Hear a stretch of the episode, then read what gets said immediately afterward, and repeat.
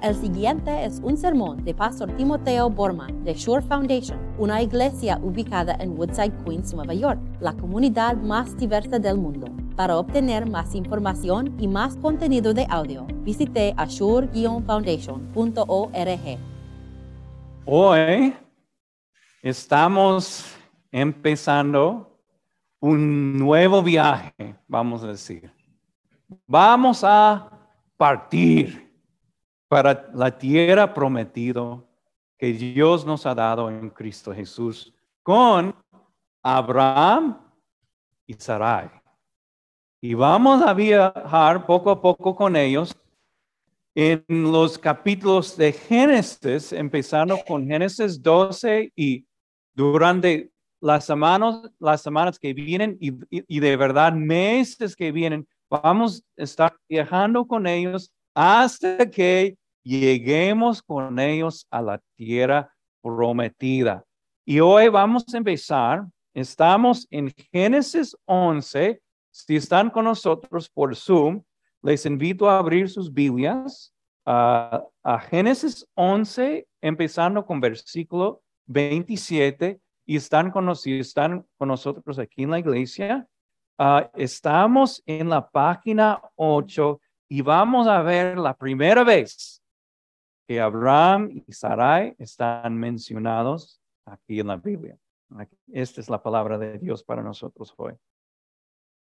Esta es la historia de Terah, el padre de Abraham, Nahor y Harán. Harán fue el padre de Lot. Murió en Ur de los caldeos tierra natal, cuando su padre Tera aún vivía. Abraham se casó con Sarai y Nahor se casó con Milca, la hija de Harán, el cual tuvo otra hija llamada Isca. Pero Sarai era estéril, no podía tener hijos. Tera salió de Ur, de los caldeos, rumbo a Canaán. Se fue con su hijo Abraham, su nieto Lot y su nuera Sarai, la esposa de Abraham. Sin embargo, al llegar a la ciudad de Harán, se quedaron a vivir en aquel lugar. Y ahí mismo murió Terak. Y a los dos, doscientos años de edad. Muchos años. El Señor le dijo a Abraham, deja tu tierra, tus parientes y la casa de tu padre, y vete a la tierra que te mostraré. Haré de ti una nación grande y te bendeciré.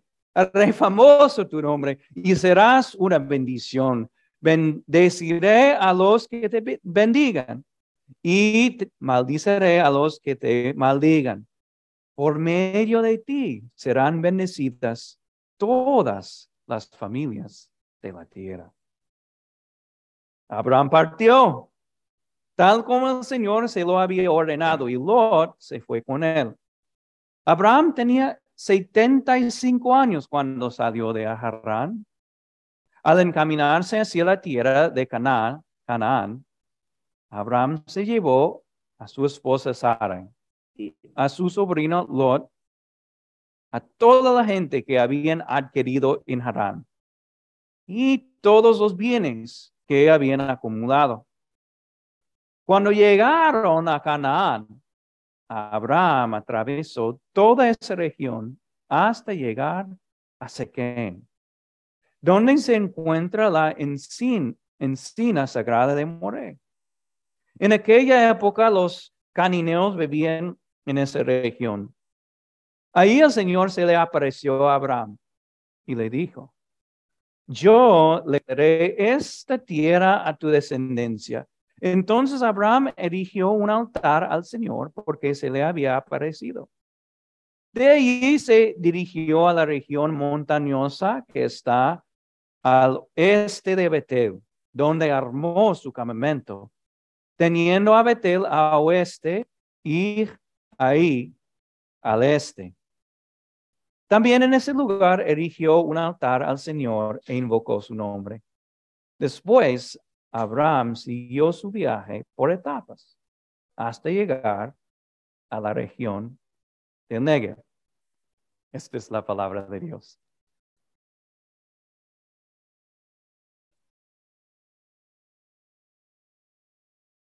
Se puede ver en un sentido la vida como hay dos posibilidades. La, la posibilidad de, de escalar dos montañas. Una de las montañas vale la pena escalar, pero de otro no, no vale la pena. David Brooks, un columnista destacado, escribió un libro sobre estas dos montañas. Y él dice que la mayoría de la gente ha decidido subir la primera montaña, que no vale la pena subir. Porque el mundo, dice él, el mundo siempre está gritando, hay que buscar dinero, hay que buscar carrera, hay que buscar fama y todas las cosas de este mundo. Y lo que pasa con él es esto. Algunas personas subiendo esa primera montaña llegan pero la mayoría de las personas tropiezan. O sea, tratan de subir la montaña, pero no llegan. David Brooks, la persona que escribió un libro que se llama La Segunda Montaña, dijo esto. Él dijo que yo llegué. Llegué a ser, él llegó a ser, por ejemplo, un columnista de los New York Times destacado logró mucho dinero, ganó mucho dinero en su vida. Fue bastante famoso, por lo menos aquí en Estados Unidos, pero cuando él llegó hasta la cima de la, de, la primera montaña, se decepcionó de la vista. Llegó a la cima y dijo, ¿por qué hizo tanto trabajo y por qué destruye completamente mi familia. Porque la verdad es que después de que él llegó a la cima, se divorció. Y dijo, no vale la pena subir la, la primera montaña. Hay dos montañas en la vida. Uno vale la pena subir y vamos, vamos a hablar sobre la segunda montaña luego. Y o, la otra montaña no vale la pena. Cuando nosotros nos encontramos con Abraham aquí, Muchas personas no saben esto. Abraham en todos los sentidos está en la primera montaña. Y la verdad es que él está tropeándose ahí. Mira, mira su vida, como, tal como es. Mira los contornos de su historia hasta que Dios le llamó. Primero, Primero mira lo que dice Moisés en el versículo 28. Harán fue el padre de Lot y murió en Ur de los caldeos, de los caldeos, su tierra natal, cuando su padre Terah aún vivía. Estoy pidiendo al Señor todos los días que el Señor no me ayude a entender esta experiencia de tierra. Pero por la primera vez aquí en la Biblia de los partiacas, ellos vieron su propio hijo morir. ¿Cuántos padres quieren ver esto? Y esto fue el hermano de Abraham. So, el primer detalle de Abraham es que él perdió su, su hermano y su padre perdió su hijo. El segundo detalle que encontramos aquí es esto, que su, su esposa, versículo 30, Sara, Sara era estéril. So, han llegado, él, había llegado hasta los 75 años y todavía no tenía familia. Con su hermano muerto. Y, y luego en el libro de José, lo que entendemos que Abraham alabó a dioses falsos.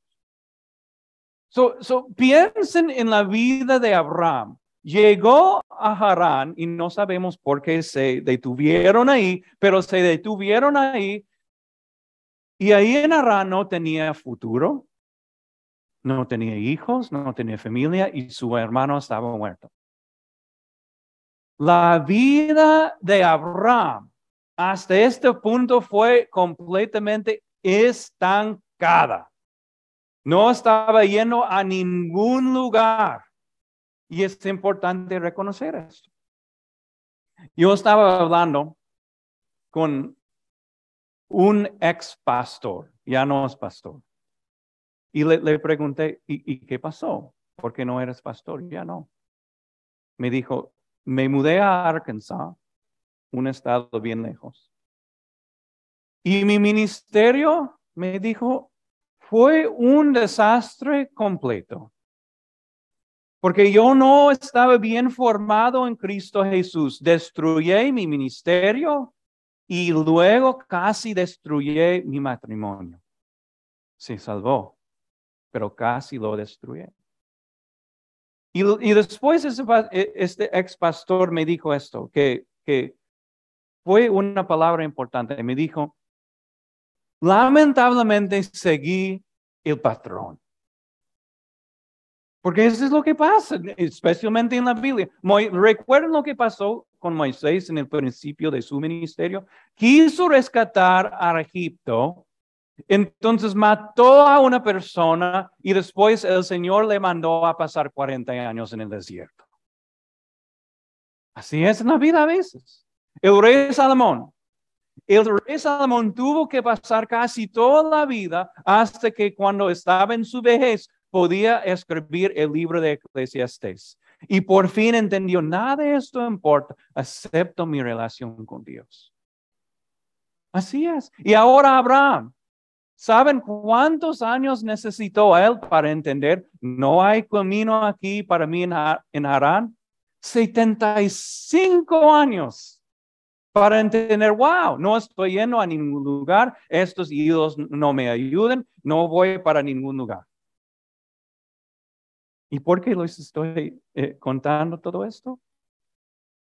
Si son jóvenes, quiero que ustedes entiendan que no tienen que pararse por ningún minuto en Arán.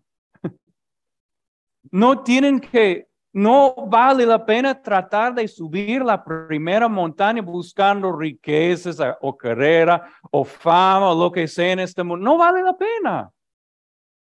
Quiero, quiero rescatarle de sufrir este sufrimiento de, que él sufrió durante 75 años de su vida. Pero si son un poco más viejitos como yo, llegando a la, la edad media por ahí, y se sienten un poco decepcionados con la vida. Tal vez han tratado de subir la primera montaña ahí y han tropezado. O maybe están ahí y han, han logrado escalar hasta la cima de la primera montaña y han visto la, ah, la vista ahí y se sienten decepcionados con la vista. Quiero que ustedes entiendan bien que el Señor si se sienten aquí y se sienten que el Señor eh, eh, está en silencio con su vida, quiero que ustedes entiendan que el Señor va a usar este momento de la vida para llamarles a algo completamente nuevo. Y es verdad que el Señor llama. Miren la vida de, de Abraham aquí. No estaba yendo a ningún lugar.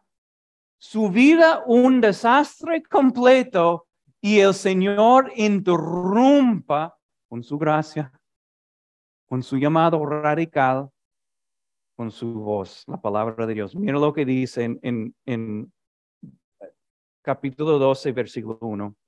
El Señor le dijo a Abraham, deja deja tu tierra, deja tus parientes y la casa de tu padre y vete a la tierra que te mostraré. Haré de ti algo diferente. Te voy a dar una nueva vida. Te bendiceré. Haré famoso tu nombre. Serás una bendición. Bendiceré a los que te bendigan y maldiceré a los que te maldigan. Por medio de ti serán bendecidas todas las familias de la tierra. Quiero que ustedes sienten lo que estaba pasando bajo los pies de Abraham aquí, un verdadero terremoto espiritual. La vida de Abraham fue una pérdida hasta este momento. Él no fue nadie, pero aquí el Señor te, le dijo, ahora estás listo a escuchar mi llamada radical yo voy a hacer esto por ti. Y en este momento cambió completamente la historia de la salvación del mundo. El Señor le dijo a Abraham esto, por medio de ti serán bendecidas todas las familias de la tierra. Ahí está la promesa de Cristo Jesús. ¿Quién más puede bendecir a todas las naciones? ¿Quién más puede perdonar los pecados de todas las personas dando paz con Dios? ¿Quién más puede dar una tierra prometida a los que creen en el nombre de Cristo Jesús? Ahí está la promesa del Mesías de Cristo Jesús. Yo estaba meditando en esto para hacer una, una, una pequeña comparación. El Señor no me ha dado este placer, solo a Abraham. E, es, como si el Señor diría a, a nosotros como iglesia, ustedes como iglesia, tu mensaje, tu ministerio va a llegar hasta los confines de la tierra la verdad que esto no pasa. estamos contentos y estamos tocando vidas aquí en Woodside, maybe, maybe hasta East Elmhurst por ahí, pero no vamos a llegar hasta los confines del mundo. Mira la promesa de Dios y Dios escogió un nadie, una persona que su vida estaba en, en, enstacada en Arán esto es lo que estoy tratando de decir a ustedes. Y después, al escuchar las promesas de Dios, miren el, versículo 4. Es increíble. Abraham partió. Obedeció. Ustedes probablemente entienden mejor que yo lo que esto significa. Él fue un migrante, un inmigrante dejó su familia, su nación, su patria. Todo su pasado, su identidad se quedó atrás y él, confiando solamente en la promesa desnuda de Dios, se fue, dejando todo atrás. Ahora, esta palabra de Dios no, no debemos entenderlo así, que el pastor me dijo que debo partir ahora para Europa, algo así, dejar mi familia atrás porque no me cae bien, la verdad. Buscar algo nuevo por allá. la palabra de Dios no está, no está, no está enseñando esto, pero sí nos está enseñando esto. Está enseñándonos algo acerca de nuestra relación con el mundo.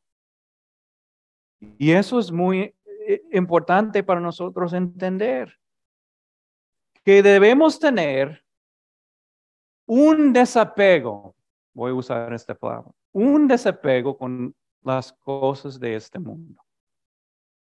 A veces sufrimos tanta ansiedad con lo que está pasando con la familia o con, con Estados Unidos o Perú o Ecuador o lo que sea, como si fuera nada más que lo que está pasando en este mundo. Y la verdad es esto, Dios nos ha, prometido una tierra, una paz con Él por toda la eternidad. Es como si nosotros tenemos un pie en este mundo, pero del otro en la tierra prometida. Y esto significa dos cosas. Significa que vamos a amar a, las personas en este mundo mejor que, que, cualquier otra persona. Porque entendemos el amor con que Cristo nos amó. Vamos a amar así al prójimo. Pero significa también que no vamos a perder sueño acerca de la política, las cosas en la familia o las cosas, cualquier cosa que está pasando en el mundo, porque hemos dejado todo esto atrás en un sentido para movernos hacia la patria celestial. So quiero que nosotros vivimos con un desapego cristiano, un desapego piadoso y también un apego firme a una sola cosa. ¿Saben lo que es? La palabra de la promesa de Dios. ¿Y qué nos ha prometido? Una nueva patria, una familia de Dios, más una herencia celestial con Él. Así que están, esa es la pregunta que nos queda, ¿están listos partirse? Dejando atrás este, cosas así como Abraham, un desapego cristiano, y para moverse hacia un nuevo futuro viviendo solamente por la fe en la promesa de Dios.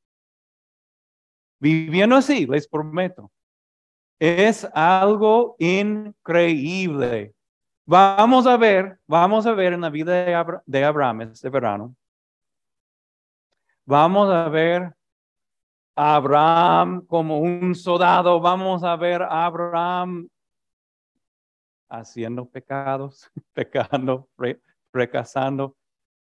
Pero Dios, más importante, vamos a ver Dios poniendo su mano sobre él hasta que Él llegue a las moradas celestiales. Amén.